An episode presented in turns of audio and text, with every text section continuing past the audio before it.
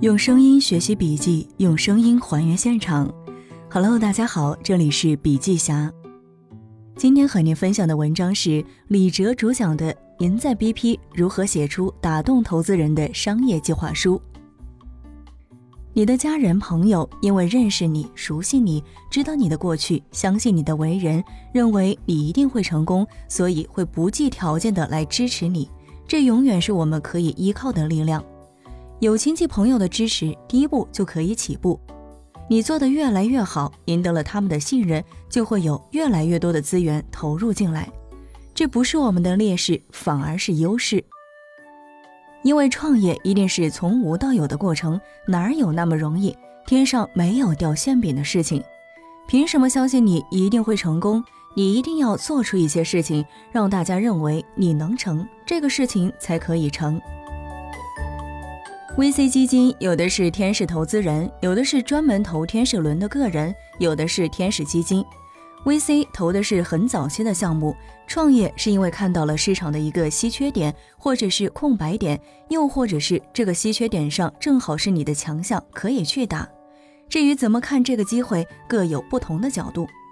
比如说，有些 VC 看人，看你是斯坦福毕业的就投了；有些人是看赛道。你现在从事赛道上的行业，他认为这是马上要成功的赛道，就投了。还有一些人是看圈子的，你是 bad 出身就投了。而有些人是看逻辑的，这就要看你的逻辑说不说得通。这可能是我们主要接触到的人和 VC 打交道，一定要认识到他们，用自己的逻辑说服他们，或者用事实和行动来验证你的逻辑。认可也好，不认可也罢。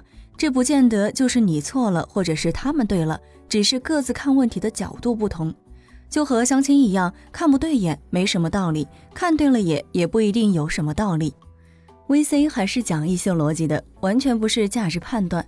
很多情况下是一个缘分，一个姻缘，气场契不契合。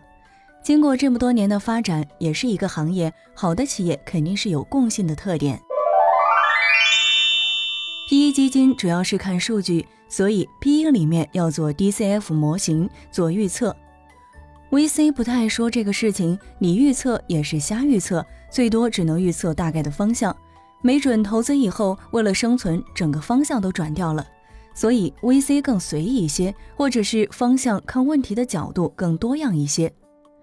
PE 是看数据的行业，相对来说都是一个模板投出来的。在 PE 的基金里，行业研究、行业分析师或者是行业的背景，往往不是最重要的，因为行业背景可以外包，我不懂可以请专家。最重要的是财务和法律，一定要是自己的能力。很多大佬愿意对个人来投，但是现在任何产业都是在不断的精细化、规模化和正规化。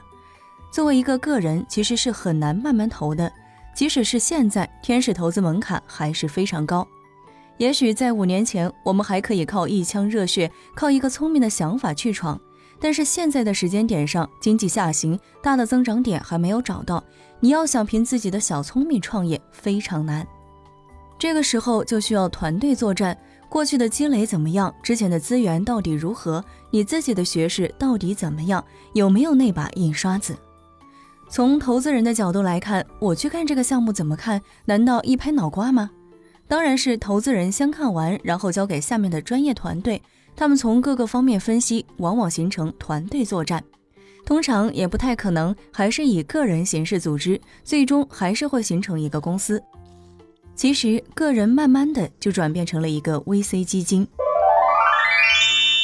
行业战略投资人通常是上市公司，或者是虽然没有上市，但是发展还是比较好的公司。这个在 To B 的领域比较常见。他们主要看你这个技术对我是否有帮助，对我从事的主要领域有没有协作增效的作用。我并购你的原因是因为你占据了这个市场，我只要把你收过来，我就收购了这个市场，这也是有的。但是这时候，往往创业公司是不太愿意太早站队的。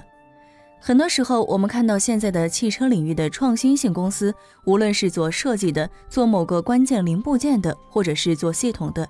但凡只要稍微做出来一点优势，立马就有新能源汽车、各种汽车基金扑上来要并购掉。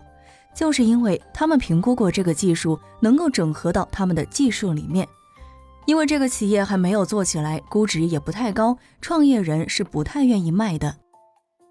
券商直投部门和 PE 差不多，一切以 IPO 说话，能 IPO 就投了，不能 IPO 我就不感兴趣。这个也是经常碰到的，但是作为早期的创业者，可能接触不太多。好了，以上就是本期的全部内容。如果您有行业动态的新鲜事想要分享给大家，可以发送给小霞。感谢您的收听，下期见。